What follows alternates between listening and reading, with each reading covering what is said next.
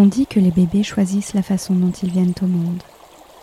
Bonjour et bienvenue sur le podcast Amour naissante, le podcast qui accueille vos récits de naissance. Je suis Caroline, femme, fille, mère, doula et passionnée entre autres par le fabuleux chemin initiatique qu'est l'enfantement. Ayant moi-même donné naissance, j'ai goûté à la puissance et à la saveur toute particulière qu'offre ce voyage.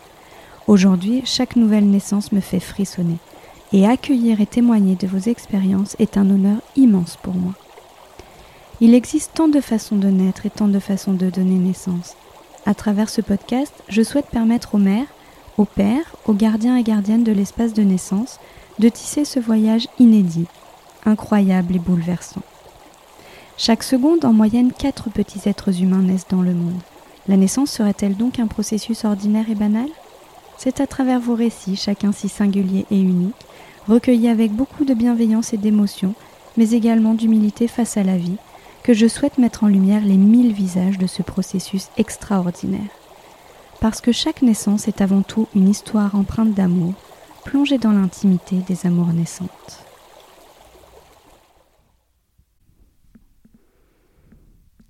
Aujourd'hui, c'est avec une très grande joie que j'accueille Mam au micro d'Amour Naissante. Mam, c'est une femme extra que je connais depuis que je suis toute petite. Et croyez-moi, elle n'a pas changé d'un pouce. Une énergie débordante, de l'humour et un caractère bien affirmé. À 38 ans, son prince charmant à ses côtés et prenant conscience du temps qui passe, son envie de devenir mère est trop puissante. Elle se lance alors dans un parcours pour devenir maman en solo. Elle est très soutenue par son entourage et surtout sa maman à ses côtés de manière inconditionnelle. Elle fait alors le choix d'une insémination artificielle avec donneur, la technique de procréation médicalement assistée la plus ancienne et la moins invasive, qui consiste à déposer dans l'utérus de la patiente un échantillon de sperme provenant d'un donneur anonyme.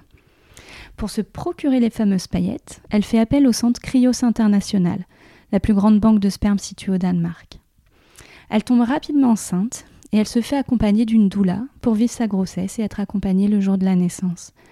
Elle nous raconte cette aventure et la plongée dans cette parentalité assumée en solo.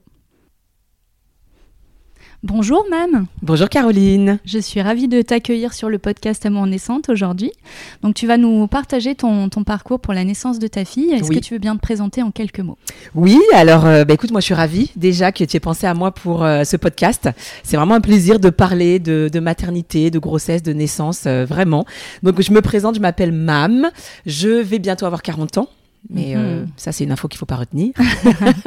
et je suis euh, maman solo d'une petite euh, Imani qui a eu 17 mois le 15, le 15 avril. Ah ouais, déjà Déjà, ça, passe trop vite.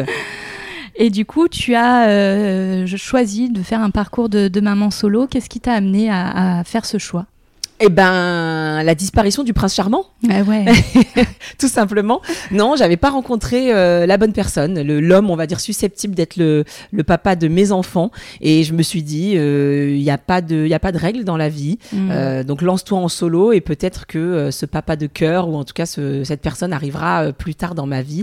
je voyais le temps passer, l'horloge biologique qui tourne et je voulais pas, j'imaginais pas ma vie sans enfant. Donc je me suis lancée en solo, toute seule comme une grande. Alors, ça a été un. Comment ça, ça s'est passé ton parcours? Ça a été laborieux, long? Comment ça a été, toi Ben en fait, euh, non. J'ai eu la chance que ça se passe euh, vite et bien, ouais. vraiment, puisque euh, j'ai décidé en décembre de, de, me lancer réellement, donc faire les examens et puis partir sur une insémination ou une FIV. Et en février, j'étais enceinte. Hmm. Donc décembre 2019, février 2020, j'étais enceinte et novembre, Imani est née. Donc une insémination qui a marché du premier coup. Ah ouais, ça c'est beau. Première insémination et, et, voilà. Donc franchement, j'ai ouais, eu de la chance. Ah ouais. Mm. Et comment tu comment tu t'es euh, euh, fait accompagner pour ce parcours? Est-ce que tu as vraiment foncé toi toute seule ou est-ce que tu as été bien entourée euh, par les amis, la famille? Est-ce que les gens ont compris ton choix? Oui, j'ai eu de la chance que tout le monde me soutienne. Ma maman en premier qui m'a dit euh, qui m'a dit je comprends pas pourquoi tu l'as pas fait plus tôt. Ah ouais. Donc elle m'accompagnait, elle m'a aidé aussi financièrement euh, euh, à partager les frais et, euh, et vraiment à ce que tout se passe bien et que je sois sereine. Mm. Et puis ensuite, euh, bah, j'ai foncé, j'ai fait mes examens. Une fois que les résultats étaient ok, bon, bah, j'ai fait mon insémination. Et puis euh, j'ai choisi de me faire accompagner par une doula, Mhm. voilà, euh, qui euh, qui m'a suivi tout au long de, de ma grossesse et jusqu'à l'accouchement. Comment t'en euh, t'en avais entendu parler des doulas? Tu connaissais déjà? Pas du tout. Ouais. Non, je, je vais dîner chez des amis. Est-ce que j'étais enceinte ou pas encore? Je me rappelle plus. Je vais dîner chez des amis et, euh, et ma copine Olivia euh, me dit euh, euh, Mais tu sais, tu pourrais faire appel à une doula. Je lui dis Qu'est-ce que c'est? Et donc elle m'explique euh, le principe de la doula, euh, de l'accompagnement à la, à la maternité, à la naissance, à euh, toute cette aide que la doula peut euh, et ce soutien que la doula peut nous apporter. Et, euh, et en fait, en rentrant, j'ai commencé à chercher sur Internet et j'ai eu un coup de cœur sur trois doulas Mhm. euh, dont une, Anne, qui est devenue, euh, qui est devenue ma doula et avec qui j'ai encore parlé hier Ah, parce qu'on est toujours en contact et que ça a vraiment été un, un vrai coup de cœur. Donc, je suis ravie d'avoir fait ce choix-là. Tu nous en reparleras quand tu vas nous, nous parler Oui. plus précisément de, de la naissance, puisqu'elle était présente euh, à tes côtés Oui. lors de la naissance de ta fille. Euh, par rapport à ton, ton parcours, du coup, tu as choisi de faire une insémination euh, artificielle avec donneur. Oui, Du coup, tu tu t'es procuré du sperme dans une banque de sperme à C'est ça. l'étranger, c'est ça, tout à fait. Alors moi, euh, le choix de l'insémination s'est fait euh, de lui-même parce que j'avais la chance d'avoir, euh, on va dire, de bons bons résultats médicaux. Euh, une fertilité encore encore bonne. Et du coup il n'y a pas eu besoin ni de stimulation ni de passer par la FIV. L'insémination en fait s'est présentée de- d'elle-même. Je m'étais dit que j'en ferais deux peut-être trois si ça ne marchait pas du premier coup. Et puis bon j'ai pas eu besoin donc tant mieux je suis ravie. Et, euh, et j'ai eu la connaissance euh, de Cryos qui est Mhm. donc une banque de sperme au Danemark et qui travaille avec euh, avec des cliniques partout euh, partout en Europe et partout dans le monde même parce que c'est une des plus, en Europe je dirais c'est une des plus grandes banques de sperme en Europe et un contact hyper sain et hyper sympa avec eux. Et du coup, euh, effectivement, euh, j'ai pu, euh, grâce à eux, avoir le contact d'un gynécologue Mhm. qui acceptait de faire l'insémination dans son cabinet.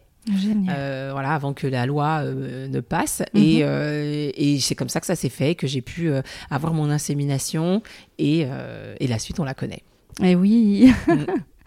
on, on partagera ton, ton compte Instagram où tu, tu racontes ton, ton parcours Oui. justement. Et puis tu avais pas mal partagé aussi sur les coûts de, de, de ce parcours. Donc euh, ça c'est une belle ressource aussi pour les personnes qui veulent se lancer dans un tel parcours. Euh, comment s'est passée ta grossesse du coup une fois que tu as que tu as appris que tu étais enceinte? Oui. Comment s'est passée ta grossesse? Et ben, confinée. Confinée, Ouais. Donc. euh, février 2020, ouais, février t'apprends 2020. ta- Mm. t'as J'apprends que je suis enceinte et euh, on est confiné, je crois, début mars, C'est ça. puisque je suis tombée enceinte le, 10 le 28 février. Enfin, j'ai fait l'insémination le 28 février. J'ai su que j'étais enceinte 15 jours plus tard, donc euh, mi-mars. Mi-mars et mi-mars on était Et mi-mars, on confinés. était confiné le 17 ou Mm. le 19, je crois, un truc comme ça. Donc euh, vraiment, euh, je suis pas retournée euh, au travail parce que je suis animatrice radio, je faisais les matinales, donc je suis pas retournée au travail. Mm.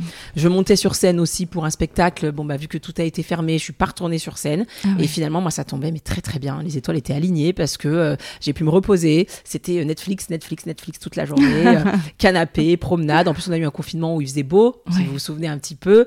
Euh, premier confinement, donc euh, du coup, j'ai vraiment pu profiter. Et euh, j'ai eu une grossesse idyllique, Ouais. Pas une seule nausée. Allez, Mm. une peut-être. Donc franchement, Ouais. voilà, pas de douleur, pas de rien. Franchement, c'est à la fin que ça a été un peu plus compliqué où j'ai commencé à faire de la rétention d'eau, donc je me sentais un peu lourde. Je pouvais plus me balader qu'en claquettes, que j'ai gardé en souvenir, et, euh, et les doigts un peu boudinés, mais mais sinon euh, super. J'ai fait de l'acupuncture, ça m'a beaucoup aidé D'accord. aussi. Ok. Mm. Et du coup, tu as été accompagnée par ta doula qui te, Oui. qui te, que tu voyais régulièrement, du coup pour- Ouais, elle venait Ouais. à la maison, donc on se faisait des petits, euh, des petits tea time, c'était sympa. Ouais. Et euh, on parlait de tout, euh, de l'accouchement, de, de, de, de tout, de l'allaitement, euh, des nuits, euh, des, des douleurs, euh, des douleurs aussi liées à la, à la grossesse. et puis sans tabou, on parlait aussi de sexualité, on a parlé de plein de choses vraiment Mm. très très ouvertes et, et c'était génial de pouvoir partager ça avec elle. Et ouais, j'imagine, ouais. Ouais. Et 38 ans, à l'époque, du coup, tu devais avoir pas mal d'enfants autour de toi déjà, chez tes copines, Mhm. euh, tes frères, etc. Ouais, ouais. Euh, du coup, est-ce que toi, tu avais des projections par rapport à ce que tu avais imaginé, par rapport à ce que tu voyais autour de toi par- pour la naissance et puis pour le, ta parentalité? Euh, pour la naissance, c'est vrai que je disais toujours à mes copines bon, vous me parlerez de vos accouchements quand le mien sera passé, Euh, histoire de pas me faire flipper. Et euh, j'avais le souvenir de ma belle-sœur qui a eu deux accouchements dramatiques, vraiment, parce qu'on a failli la perdre à chacun de ses accouchements. Ah Donc là, elle a dit allez, j'arrête là. Par contre, hein, Mhm. ça suffit. Euh, J'essaie de pas trop y penser parce que justement, je voulais pas me m'angoisser. Avant d'être enceinte, quand j'étais avec mon ancien conjoint, j'ai toujours eu peur d'accoucher. Et quand il a fallu mettre au monde ma fille, bah, en fait, euh, j'y suis allée, mais tellement sereine euh, Ouais. que euh, j'avais pas peur, j'avais plus peur. Ouais. J'étais vraiment euh, en paix avec ça. Parce que je me suis dit, bah, de toute façon, euh, elle est là, il faut Mhm. qu'elle naisse, et puis tu peux le faire, quoi. Donc allons-y. Et comment t'étais reçue dans les structures, dans la- à l'hôpital par exemple, quand tu, quand tu faisais tes rendez-vous, quand tu parlais de ton parcours et le fait que tu allais être euh, maman solo? Est-ce que tu avais un accueil euh, inconditionnel? Comment tu tu t'es sentie à l'aise avec les gens que tu avais autour de toi? Ouais, vraiment, j'ai eu de la chance. J'ai accouché euh, à la clinique du Val d'Ouest, si je peux Mhm. la citer, donc euh, à Écully. Euh, et euh, j'appelle encore les secrétaires de ma gynéco de temps en temps pour leur faire un coucou. Ah ouais. parce qu'on est vraiment, euh, on a vraiment lié des, des, des liens un peu comme ça sympathiques avec ma gynéco aussi. Non, j'ai jamais eu aucun ressenti aucun jugement, au contraire. Et justement, j'ai beaucoup d'amis qui veulent maintenant, enfin qui sont devenus des amis ou beaucoup de mamans qui veulent se lancer en solo que j'envoie là-bas auprès de ma gynécologue parce que vraiment, elle est, elle est top. Et mon seul regret, c'est d'avoir accouché un dimanche et elle était pas là. Ah. Donc, euh, et elle aussi, elle, est, euh, elle me dit faites le deuxième, comme ça euh, je serai là. Euh, c'est une de ses collègues qui m'a accouché et, euh, et ça s'est super bien passé, donc pas de souci. Mais vraiment, j'aurais voulu que ça soit elle parce qu'on a une, une belle entente. Ah ouais. Et l'équipe là-bas euh, au top puisque euh, euh, les filles venaient pour la relève dans ma chambre, on regardait les reines du shopping, je me rappelle. Je voulais plus repartir. en fait, j'étais trop bien à la maternité et j'ai recroisé la petite puéricultrice qui, a, qui a habillé Imani quand elle est née. Mhm. Et on s'est recroisés en fait sur un événement et euh, elle me dit vous vous souvenez euh, comment va Imani? Et elle l'a revue en fait euh, un an et demi après donc c'était génial. Ah, c'est génial. ouais. Ouais ouais c'était vraiment génial. Elle me dit mais votre votre accouchement on s'en souvient c'était top donc Ah, génial. ouais je, je suis contente. Hmm. Est-ce que tu avais des envies particulières par rapport à la naissance, un projet physio, l'envie d'a- d'allaiter, tout ça? Tu, tu parlais de, de ce que tu avais partagé avec ta doula, mais du coup, est-ce que toi, tu avais déjà des, des envies précises? Euh, j'ai fait un projet de naissance parce que euh, il paraît que c'est à la mode Mhm. donc je l'ai fait. Je savais pas quoi mettre dedans. Je suis allée sur Google, j'ai vu projet de naissance. J'ai dit ah bon, je, je- j'ai, pris en exemple en fait, euh, Ouais. et puis j'ai mis par rapport à moi. Ok. Euh, il a été respecté. euh, j'avais envie euh, qu'on me laisse quand même aller jusqu'au maximum de mes capacités Mhm. Avant de me proposer la péridurale, euh, chose qui a été euh, respectée. Euh, je voulais allaiter, je voulais moi-même couper le cordon, voilà plein de, de petites choses comme ça. Et en fait, tout a été, euh, tout a été respecté. Euh, ils m'ont expliqué que de toute façon, ils respecteraient au maximum mon, mon projet, mais que si jamais il y avait euh, une urgence ou quelque chose comme ça, Bien que, sûr. ouais. que voilà, qu'ils feraient en sorte quand même de, de, de- que tout aille bien pour ma fille comme pour Eh moi. ouais, Donc, euh, mais tout a été respecté. Puis comme j'ai eu un accouchement au top, euh, finalement, ça s'est fait bien comme il faut. Ok. Mm. Alors, on va rentrer dans le vif du sujet, Ouais. la naissance de ta fille. Les quelques jours qui ont précédé la naissance, est-ce que tu as senti un changement déjà? Non. J'ai accouché 15 jours plus tôt Ok. déjà. Et, euh, et le jour euh, euh, de l'accouchement, je m'y attendais absolument pas. En fait, je me suis réveillée un matin, bon, tranquille. Et puis, un peu de sang, pas du sang, mais bon, il y a- il se passait quelque chose un petit peu, Ouais. mais de pas trop inquiétant. J'écris à ma, à ma sage-femme qui me dit c'est ton utérus qui travaille un peu, c'était pas le bouchon muqueux. Bon, voilà. J'ai passé la journée allongée sur le canapé euh, à écouter mon frère euh, me raconter comment distiller du whisky ou je ne sais quoi. Bon, une journée assez cool où finalement j'étais sur mon canapé. Euh, il était avec mon petit neveu qui a 9 mois de plus jour pour jour Ah euh, oui. que ma fille. Et donc ils partent euh, tous les deux et puis il me dit ah dépêche-toi, euh, moi je veux que ma nièce elle arrive. Euh, tous les jours il me demandait quand est-ce qu'elle arrivait. Je dis non mais attends. Ah, il bon, était hein. pressé. Il était pressé. J'ai dit toi t'es papa, tu sais que ça arrive pas comme ça quoi. Il me dit mais je veux être là parce qu'il est pilote, donc il avait peur de pas être là Mhm. Ah au oui. moment de la naissance de ma fille. Et donc il rentre chez lui. Et puis euh, je dis à ma maman euh, qui habite juste à côté de chez moi, euh, je lui dis écoute on va quand même aller faire un tour à la clinique, juste histoire de vérifier. Euh, la sage-femme m'avait dit si tu veux te rassurer, vas-y, mais bon, tu verras qu'ils vont rien te dire de fou quoi. Mhm. J'y vais. Et j'y vais et je tombe sur l'équipe euh, super sympa. euh, je leur explique. elle me fait une petite euh, consultation et elle me dit bon, vous êtes franchement, c'est rien. Vous êtes dilaté à 1, donc rentrez chez vous parce que sincèrement, je vais pas vous garder. Mhm. Elle me dit mais l'accouchement, c'est pas pour tout de suite quoi. Bon, je rentre chez moi et puis je décide ce jour-là, en plus, je sais pas, j'avais envie d'un McDo, ce qui m'arrive pas souvent. C'est un signe. euh, voilà, j'avais envie d'un McDo, mais comme j'étais avec ma maman et qu'elle, le McDo, c'est pas du tout son truc, je dis, je vais pas l'en- l'enquiquiner. Il était 22h quand on est rentré. Euh, je suis allée me coucher euh, sans manger. Puis je vais me coucher. Et dans la nuit, je commence à sentir deux, trois contractions. Mhm. Enfin, dans la nuit, euh, à minuit. Minuit, minuit, une heure. J'écris à ma doula, je lui dis écoute Anne, euh, j'ai quelques contractions, mais bon, rien de fou. Puis je lui explique euh, ma visite à la maternité. Et euh, elle me dit ok, tiens-moi au courant. Elle me dit de toute façon, moi, je, je suis prête. je lui dis ouais, t'inquiète. Et euh, peut-être une heure, deux heures du mat, trois heures, ouais, trois heures du mat. euh, là, je commence à sentir vraiment des contractions. Et je mets mon appli. J'avais une appli sur mon téléphone de, de mesure Mm. des contractions. Et donc au début, j'en avais toutes les euh, genre euh, peut-être 10 minutes. Et puis 7 minutes, et puis 5 minutes. Et je lui dis, bah Anne, là j'en ai toutes les euh, 5 minutes, 5, 5. Ah, oula, elle me dit, mais attends, ça va être de Ça pire en pire, rapproche, ça ouais. se rapproche. Donc euh, elle me dit, j'arrive. Et donc elle arrive. Et elle me trouve affalée sur le canapé. euh, voilà, ma maman m'avait rejoint aussi. Et les contractions, les contractions se rapprochent. Euh, je vais prendre une douche. Je vomis. Mhm. Je me dis, bon, ça, c'est les contractions. Bon, une fois. Et elle me dit, bon, on va quand même y aller. On va aller à la maternité. euh, on sait jamais. Et il était peut-être 3-4 heures du matin. Donc, on arrive à la maternité. Je retombe sur la même personne qui m'a ouvert quand j'y étais la veille à, Ok. 19 heures. elle me dit, ah, effectivement, vous n'avez pas la même tête. Elle me dit, je pense que là, il y a quelque chose. Et euh, elle regarde, elle me dit, ah ouais, j'étais déjà dilatée, euh, je sais plus à combien, mais bien dilatée. Hein. Ok. Et elle me dit, bah, on va se mettre en place. Et donc là, elle me met en place, euh, enfin, elle me met en chambre, euh, en salle de préparation. Et puis tout se passe bien. J'étais avec Anne, euh, qui me lisait le menu, parce que j'avais décidé de prendre une chambre un peu supérieure, donc j'avais le, le droit de choisir mon menu. donc entre deux contractions, je choisissais euh, si je voulais du tartare de saumon ou de la tarte au citron. Et c'était trop rigolo parce que du coup, je dis mais j'ai envie de tout, j'ai envie, tout a l'air trop bon. Et elle me dit bah choisis tout. Tu sais pas combien de temps tu vas rester, donc choisis tout. Et euh, comme je suis restée un peu, un peu plus longtemps que ce que je pensais, euh, et bah du coup j'ai pu tout goûter, donc Ah, c'était trop bien. Et donc je choisissais ça. Et Anne, entre deux contractions, elle, elle gérait vraiment.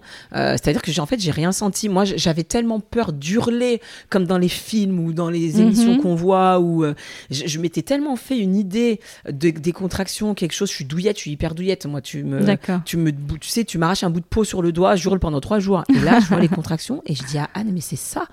J'ai franchement, euh, moi, je parle pour moi. Attention, hein, toutes celles qui vont m'écouter se disent pas, euh, ouais, non, non, mais moi c'était horrible ou, euh, ou Ouais, super, ouais, ouais. a rien senti, on va rien sentir. Je parle vraiment pour moi. Et pourtant, j'ai une tolérance à la douleur qui est, qui est, qui est nulle, quoi. J'ai vraiment mal Mm. pour un rien. Mais là, je pense que vraiment, je savais que j'allais mettre au monde ma fille. Et il y a une force qui, qui a dû venir en moi, Mhm. qui fait que euh, les contractions. Alors, j'y serais pas restée euh, dix jours, hein, Ouais, ouais, ouais. mais franchement, j'ai géré. Et puis Anne, elle a été tellement merveilleuse dans ces moments-là que du coup, euh, voilà. La Comment elle t'a accompagnée à euh, ce moment-là, du coup avec ben, en fait, les- elle venait se mettre en face de moi. Ouais. Elle me prenait les- par les mains et elle Mhm. me disait euh, J'ai posé mes deux mes deux pieds sur ses cuisses, elle était Mhm. debout face à moi et je poussais en fait mes pieds euh, sur ses cuisses et elle me disait euh, soit de faire un son très grave, Ouais. voilà, de faire un mm, très très grave, Mhm. soit de euh, souffler, vraiment de souffler comme le petit chien, voilà, Ouais. souvent l'image qu'on donne. Mhm. Et, euh, et en fait, moi, je faisais n'importe quoi, l'un ou l'autre, je mélangeais les deux euh, et ça passait. Et, euh, et après, entre deux contractions, bah, je choisissais voilà mon, mon dessert, quoi. C'est vraiment top. Elle ouais. était là à côté. euh, Est-ce que tu veux de l'eau? Est-ce que tu veux que je me taise? Est-ce que tu veux que je chante? Est-ce que tu... je, lui répondais même pas. Je me Mhm. souviens d'un- d'un truc, la seule chose que je lui disais, j'ai l'impression de lui avoir répété 100 fois Anne. Anne, je vais faire caca. Anne, Anne, je vais faire caca. Je lui disais même, je vais me chier dessus. On est en famille, hein, Caro, donc je me permets de te parler comme ça. Mais c'était vraiment mon traumatisme, c'était ça. Ah oui. J'avais trop peur de faire caca. Ah ouais. Bon. Et finalement, euh, bon, tout se passe bien. Et là, euh, j'ai la sage-femme qui vient me voir, qui me dit, ah, vous êtes bien dilatée? Elle me dit, ben, euh, elle me dit, par contre, oui, j'ai une mauvaise nouvelle, c'est que vous pouvez pas avoir accès à la salle nature. D'accord. Et euh, je dis bah c'est pas grave, tant pis mon jacuzzi, ma, coupe de champagne, euh, je rigole avec elle. Et puis en fait moi dans la confusion j'avais pas compris que cette salle nature c'était pour les femmes qui voulaient accoucher sans péridurale. Ouais. Et, lo- et, et finalement euh, je finis par comprendre ça et je lui dis ah mais non non non non non non. Je dis, mais ne me dis pas que c'est trop tard parce que c'était ma hantise moi. Qu'on me dit que Mhm. c'était trop tard euh, pour avoir la péri. Tu voulais la péri à Je la voulais la péri, ouais. Mm. Et elle me dit ah bah non bah là par contre euh, vous êtes tellement bien avancé dans le travail que c'est maintenant ou jamais. Mais elle me dit vous vous pouvez le faire sans parce que franchement vous gérez. hein. Je dis Mm. non mais vous plaisantez. Je dis allez vite me chercher l'anesthésiste. Je veux la péridurale.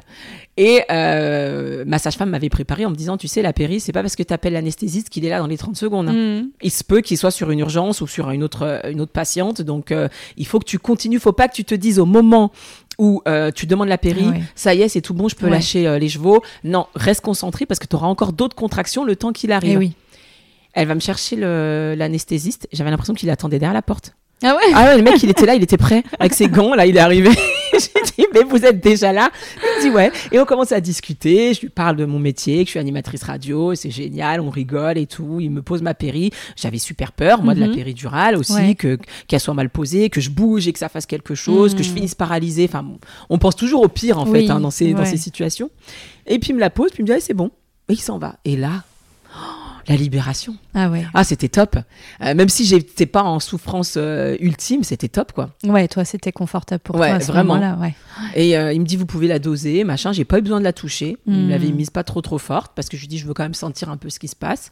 Et puis, j'ai pas senti tant que ça. Donc, c'est peut-être une petite frustration. Mais d'un Mm. autre côté, je me dis, oh, c'est pas plus mal. Ouais. Et, et là, l'équipe arrive. Et du coup, euh, j'apprends donc que ma gynéco n'était pas euh, n'était pas Mhm. là, mais c'est pas grave, une super équipe qui, qui arrive. Euh, Allez-y, mam, on y va. Et tout le monde m'encourageait à fond, à fond, à fond. J'avais l'impression de vivre la Coupe du Monde, quoi. Allez, mam, on y va, on y va. Et donc j'accouche. Ma fille euh, arrive. Je coupe le cordon. Euh, et là, la gynéco, elle me, elle me regarde et elle me dit euh, Je vais vous rassurer, vous n'avez pas fait caca. et ça, mais vraiment, mais j'étais trop Ah ouais. contente, quoi. Euh, donc super. Et là, euh, et là, c'est là, c'est le bonheur. C'est le Mhm. bonheur parce que parce que Ouais, j'ai la ma fille. Euh, Elle est, euh, elle est en pleine santé. Elle a ses dix doigts euh, aux mains et aux pieds. Euh, elle me regarde. J'ai les photos encore parce que Anne du coup était là et elle a mitraillé de photos. Ouais. C'était super. Ouais. Et je vois Imani qui lève les yeux sur moi, qui me regarde et je me dis waouh. Bon, je l'ai fait, c'est super. Ouais. Ouais. Et il l'embarque pour, pour, pour l'habiller. On fait le pot à pot. Ils vont l'habiller un petit peu, la mettre bien au chaud. Et puis, elle revient euh, au sein. Et puis, et puis après, euh, voilà, c'est la, c'est la rencontre, c'est la, la Mm. découverte. Et puis, euh, et puis bon, maintenant, quand je la vois 17 mois après, je me dis waouh. Ah. J'ai l'impression d'avoir oublié tous ces moments, mais c'était vraiment super. J'ai eu un accouchement au top avec euh, deux petits points. J'ai pas Ouais. eu d'épisio ou quoi que ce soit. Ouais. Alors il y a eu la ventouse, ils sont allés la chercher un peu à la ventouse parce qu'elle était, euh, elle était dans l'autre, dans le, à l'envers, euh, la tête un peu dans l'autre sens, Euh, mais pas de souffrance en fait Ok. de l'accouchement. Vraiment, euh, vraiment top. Mhm. Et le séjour à la maternité, du coup, ça s'est bien passé? Mais je voulais plus rentrer. Tu voulais plus rentrer. Je te jure, je voulais plus rentrer. Ah. Mais franchement, j'étais trop bien. Alors, on m'a remonté dans ma chambre euh, en petit fauteuil là, avec Imani euh, euh, dans son Mhm. dans son lit euh, transparent là. Je sais plus si c'était dans le lit ou si c'était dans mes bras. Euh, et on s'est installé. Anne est restée avec moi. Ouais.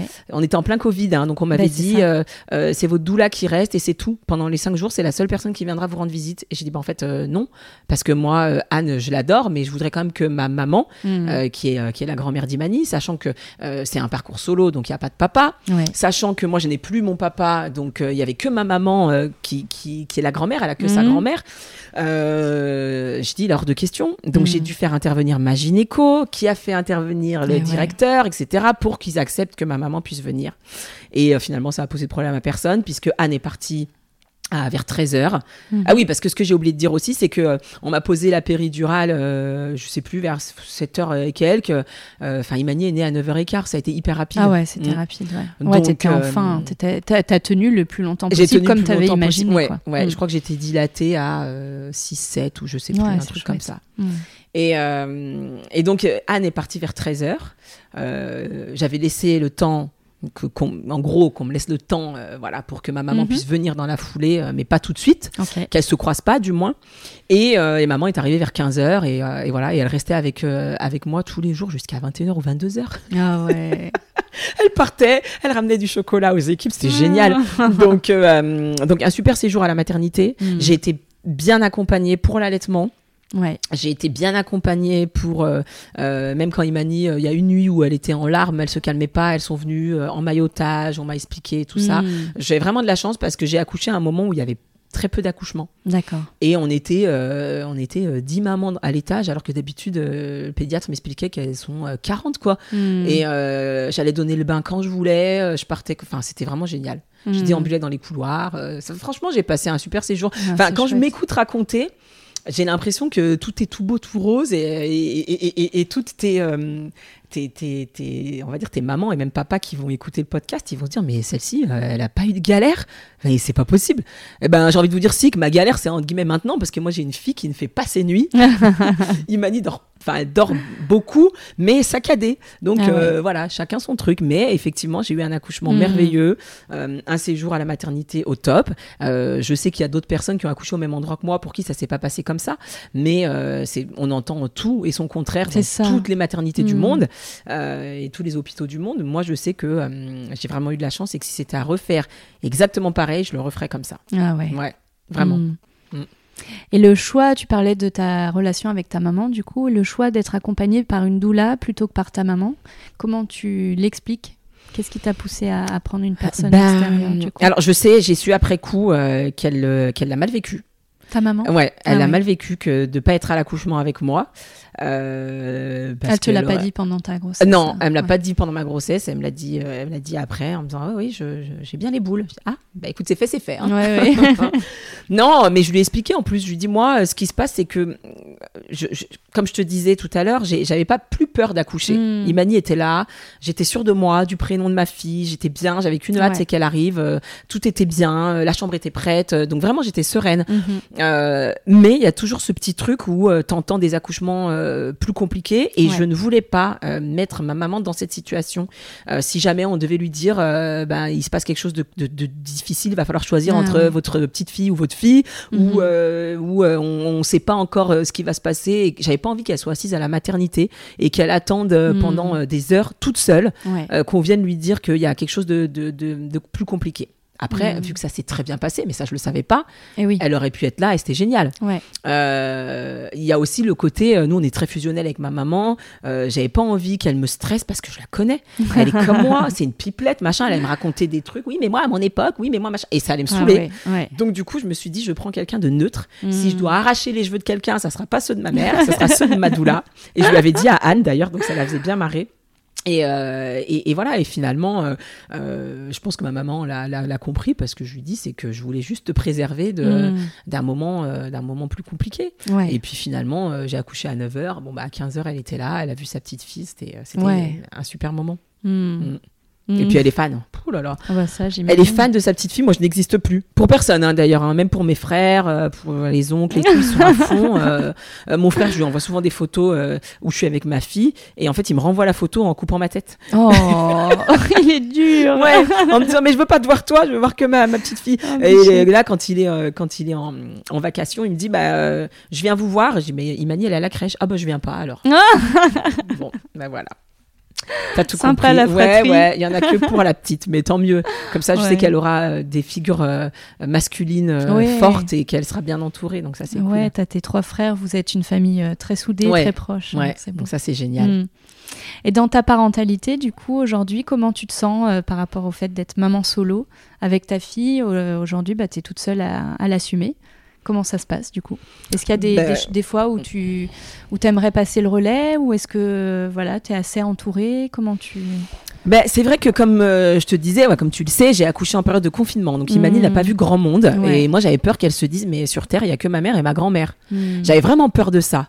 Euh, je l'ai gardée pendant euh, 14 mois avant qu'elle aille à la crèche. Euh, il a fallu une petite adaptation de deux mois, surtout qu'elle y va pas tous les jours, Mhm. euh, qui a été euh, pas compliquée, mais enfin voilà, elle, elle pleurait hein, au début, elle se mettait dans son coin, elle était très accrochée aux, aux- aux personnes de la crèche, Mhm. euh, elle lâchait pas les bras. Alors qu'à la maison, elle fait sa vie euh, tranquille. Euh, donc j'avais peur qu'elle soit un peu sauvage et au final euh, non, parce que bah, elle Mm. s'amuse avec les copains, elle fait plein plein de choses. Euh, du coup, j'ai pas pu trop passer le relais euh, à des copines pour dire est-ce que tu peux me la garder, euh, ne serait-ce qu'une heure que j'aille faire un massage ou un truc comme ça. Mhm. Bon, j'ai ma maman, j'ai eu la chance de pouvoir faire des massages ou des trucs, Ouais. ou même d'aller chez le dentiste. On me disait oui, tu laisses Imani à ta mère, c'est génial, tu prends du temps pour toi, ouais, pour aller chez le dentiste, super. Mais euh, en tout cas, voilà, je savais que je pouvais euh, compter Ouais. sur elle. Moi, j'ai toujours eu, euh, on, on dit souvent, euh, j'ai- j'avais- avant j'avais des principes, maintenant j'ai des enfants. Mm. Bon, euh, il y a des choses. je suis très carrée. J'ai une éducation très très stricte aussi, et je suis très carrée sur beaucoup de choses. Mais il y a des moments, il faut faire des compromis. Mm. Euh, bon, ben voilà. Hier, je l'ai punie parce qu'elle a écrit par terre Mm. et elle s'est assise toute seule d'elle-même dans un coin. Elle me regardait et je me suis dit, oh bichette, elle est dans son coin. Et donc je lui dis, bon, tu dis pardon maman. Donc elle a dit pardon maman. Et euh, je dis, tu recommenceras plus? Elle me dit non. Tu sais que t'as fait une bêtise. Oui. Mhm. Donc bon, voilà. Après, elle, euh, c'est une petite, hein, donc elle teste, Ouais. hein, debout sur le canapé. Tu lui dis de s'asseoir, elle te regarde, elle s'assoit pas. Euh, je pense Mais que ça. tous les parents sont passés par là, Ouais, à monter sur la table. Euh, là maintenant, sa, nouvelle folie, c'est quand je suis dans le dans la baignoire, euh, de vouloir grimper et monter dans la baignoire, sauf qu'elle est habillée. Ah oui, pas mal. Donc bon, on va éviter. Mais euh, c'est une petite fille qui, est, euh, qui a un sacré caractère, Mm. en même temps comme sa mère. Mais par contre, euh, qui est très gentille, elle est très câline, elle me fait des câlins tout le Mm. temps, elle est hyper douce. Euh, c'est vraiment un bonheur. Ouais. Donc euh, voilà, je suis pas. euh, et je me dis aujourd'hui que si j'avais euh, quelqu'un dans ma vie, peut-être qu'il serait passé par la fenêtre une fois ou deux. hein. Parce que tu sais, il faut la patience Ouais. euh, d'élever ton enfant et euh, si en plus faut euh, faut euh, élever ton mec, ramasser les chaussettes et lui dire deux, dix fois de baisser le- la cuvette des WC. Je caricature, mais mais non, je suis Ouais. bien. Je suis bien vie, dans ma vie de maman solo, totalement Mhm. assumée. Euh, Imani, je, je, je reste convaincue que euh, ça sert à rien de faire des débats politiques pendant deux heures et demie. hein. Elle, elle va régner sur le monde, elle va, elle va gérer, elle sera présidente. Euh, non, elle est. je, je vais faire en sorte que ça soit une femme qui, qui assume ses choix et qui fait ce qu'elle veut de sa vie, comme Mhm. moi j'ai pu le faire, avec des parents qui m'ont toujours à, à laisser faire ce que je voulais, mais toujours dans le respect Ouais. des autres et, et de faire, de, les- de le faire bien. Donc Mhm. euh, voilà. Après, euh, aujourd'hui, euh, oui, j'ai envie de rencontrer quelqu'un, Mhm. mais mais pas n'importe qui, pas n'importe comment, pour pas que ma fille, Mm. elle ait, elle ait une image. Je, je veux pas faire défiler dans sa vie deux, trois, quatre hommes et qu'elle s'attache et que ça soit pas les bons. Donc je Ouais. préfère prendre le temps. S'ils nous écoutent d'ailleurs, euh, s'il y a des papas célibataires ou même des hommes célibataires, on sait jamais. Euh, mais voilà, je veux vraiment qu'elle ait une, une, Mm. Une belle, une belle image de ce que peut être la vie de, de couple, euh, tout en sachant que euh, elle a une maman qui l'a élevée toute seule. Ouais. Mm, mm. Mm. Magnifique. important. Oui, Ouais. oui. Et tu m'as partagé avoir créé un groupe de, de mamans solo Mm. sur euh, Lyon. Est-ce que tu veux en dire quelques mots? Parce que c'est une belle ressource pour les personnes qui se, qui se posent des questions sur euh, leur parcours ou qui se sentent un peu isolées. Oui, bah, j'ai créé un groupe Facebook euh, ouais, de maman solo et on est quasiment 150 euh, abonnés sur le groupe, Ah ouais. sur Lyon. Mhm. Donc, euh, je- moi, je pensais que quand je me suis dit, je vais me lancer en maman solo, on va être deux, trois. Ben non, on est Non. énormément. Ouais. Comme tu disais, quand tu commences à, à- à entrer dans des, dans des sphères, euh, que ce soit pour la parentalité ou, ou plein d'autres choses, tu découvres qu'en fait, t'es pas seul. Bien sûr. Et heureusement. Mm. Parce que nous, on nous montre toujours les euh, anti-PMA euh, qui vont manifester alors qu'on leur a rien demandé parce qu'au final, ça vous regarde pas. Qu'on ait notre enfant à 2, à 3, à 15, euh, finalement, c'est notre problème. Mm. Euh, un enfant peut être très bien élevé par une maman solo, par un couple, et inversement. Bien Donc, euh, c'est pas parce qu'il y a le papa, la maman que l'enfant sera euh, parfait. Non, non, il n'y a pas de Euh, garantie. non, là-dessus. alors aucune. Clair. Vraiment.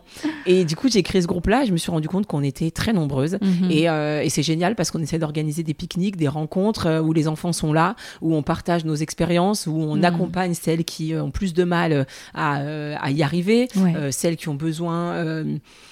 Plein de choses. Il y en a qui, qui, qui me disent, bah, euh, qui mettent sur le groupe, euh, j'ai un rendez-vous chez le médecin, je trouve pas de nounou, est-ce qu'il y en a une de vous qui est dispo? Ah bah oui, je viens de garder Ah, ton fils pendant une heure. Euh, Ouais. on, on essaye de se, de, se, de se rendre des services. Pas assez, je trouve, à mon goût, parce que il y en a qui osent pas, peut-être. Mhm. Le groupe a du mal, des fois, à vivre. Ouais. Mais on met quand même des petits messages de temps en temps pour essayer de prendre des nouvelles des unes des autres. Et en tout cas, on sait que ce groupe est là. Et, et- et toutes n'ont pas les mêmes, les mêmes vies, la Mhm. même chance. Moi, j'ai la chance d'avoir ma maman. Depuis euh, un an et demi, j'ai pas mis les pieds dans un supermarché quasiment. Ah oui. Puisque ma maman fait les courses, elle fait à manger. Euh, J'ai pas Ouais. touché une casserole si ce n'est pour faire à manger à ma fille, Mhm. parce que je lui prépare tout. Euh, mais pour moi, euh, bah, c'est maman qui cuisine. Oh Donc c'est trop génial. Je- génial. Je suis retombée en, en adolescence. et du coup, on partage le repas ensemble, puisque comme elle, est veuve et que moi je suis toute seule, bah autant partager. Les moments où elle veut être toute seule et moi toute seule parce que je reçois des copines ou parce que j'ai envie de, de, de, de me mettre devant un film toute Mhm. seule, bah, elle respecte chacune chez soi. Parce qu'on Ouais. est, on est, nos maisons sont côte à côte, mais on a chacune nos, nos Mhm. entrées euh, indépendantes. On peut rester sans se voir pendant euh, deux jours, Ouais. euh, plus, moins. Là, elle va partir pendant dix jours en Afrique et pff, Ah ouais. ouais, elle l'a déjà fait. Imani était encore plus petite, c'était il y a un an. Ok. Euh, et ça fait ouais, ça fait bizarre quand elle quand elle est pas là parce que du coup, euh, Bah ouais. euh, la, la vie est vraiment euh, beaucoup plus intense parce que là, j'ai ce petit relais de savoir qu'elle est à mes côtés. Hmm, c'est précieux. Donc, Ouais. donc voilà. Et sur ce groupe Facebook, justement, toutes celles qui n'ont pas la chance d'être accompagnées comme ça, on essaye de, Mm. de, de les accompagner. Pareil sur Instagram où je parle ouvertement de mon, de mon histoire. Ouais. Maintenant, le compte, il existe depuis un moment. Donc, je raconte aussi euh, mes, mes petits déboires sentimentaux, mes petites euh, anecdotes quand je me fais dragouiller dans la rue. Euh, c'est devenu quelque chose de plus, voilà, pour qu'elle voit que j'ai une vie de maman vie, ouais. et une vie de femme aussi euh, à côté. Ouais, Donc, c'est top. ouais. Mm. Ouais. Ah, génial. Merci beaucoup Bah, pour merci. ton partage. C'est déjà fini? Ben oui. Non, c'est trop bien. Si je peux me permettre, euh, je le dis souvent quand je donne des, des, des interviews, euh, vraiment pour s'il y a des mamans qui, qui des futures mamans, des femmes en tout cas, qui veulent devenir maman solo, allez-y, foncez. Ouais. Foncez parce que euh, c'est vraiment un bonheur. euh, on peut avoir des doutes. Il y a beaucoup de personnes qui, qui, qui vont vous mettre le doute, mais je pense que ces personnes-là, c'est parce qu'elles ont peur. Elles, Hmm. elles rejettent sur vous leur peur, mais allez-y, ne vous laissez pas euh, déstabiliser parce que euh, si vraiment c'est ce que vous avez envie de faire, Hmm. faites-le. Il y a des femmes qui n'ont pas envie, qui ne ressentent pas l'envie, le besoin d'avoir des enfants. Euh, moi, je ne juge pas. Je trouve Mhm. ça au contraire très assumé. Et il y en a qui assument de- de- d'avoir un, deux, trois, quatre, cinq enfants. J'ai une amie maman solo qui en a trois. Là, elle me racontait ses déboires pour partir en voyage avec ses trois filles. C'est une galère. Ah ouais. Mais euh, il y a vraiment, comme tu disais, plein de schémas différents. Et, et- et je terminerai sur cette euh, phrase de la chanson de Vianney, la chanson Beau Papa, où il dit Mm. euh, il n'y a pas que les gènes qui font les familles. euh, des humains qui s'aiment suffisent. Et ça suffit, en fait. Juste l'amour que vous avez donné à vos enfants, ça suffit que vous soyez maman solo, couple homo, couple hétéro. Voilà. Juste euh, aimez-vous et essayez d'élever nos enfants dans ce monde de fous euh, de façon, euh, Ouais, de façon sereine. ouais, Ouais, vraiment. Ouais. Vraiment. Et Merci. votez pour Imani quand elle se présentera au présidentiel dans 20 ans. Merci, Merci beaucoup, Caro, c'était vraiment génial. Et vraiment un plaisir de partager mon histoire avec toi et avec vous tous. Merci. Merci à toi.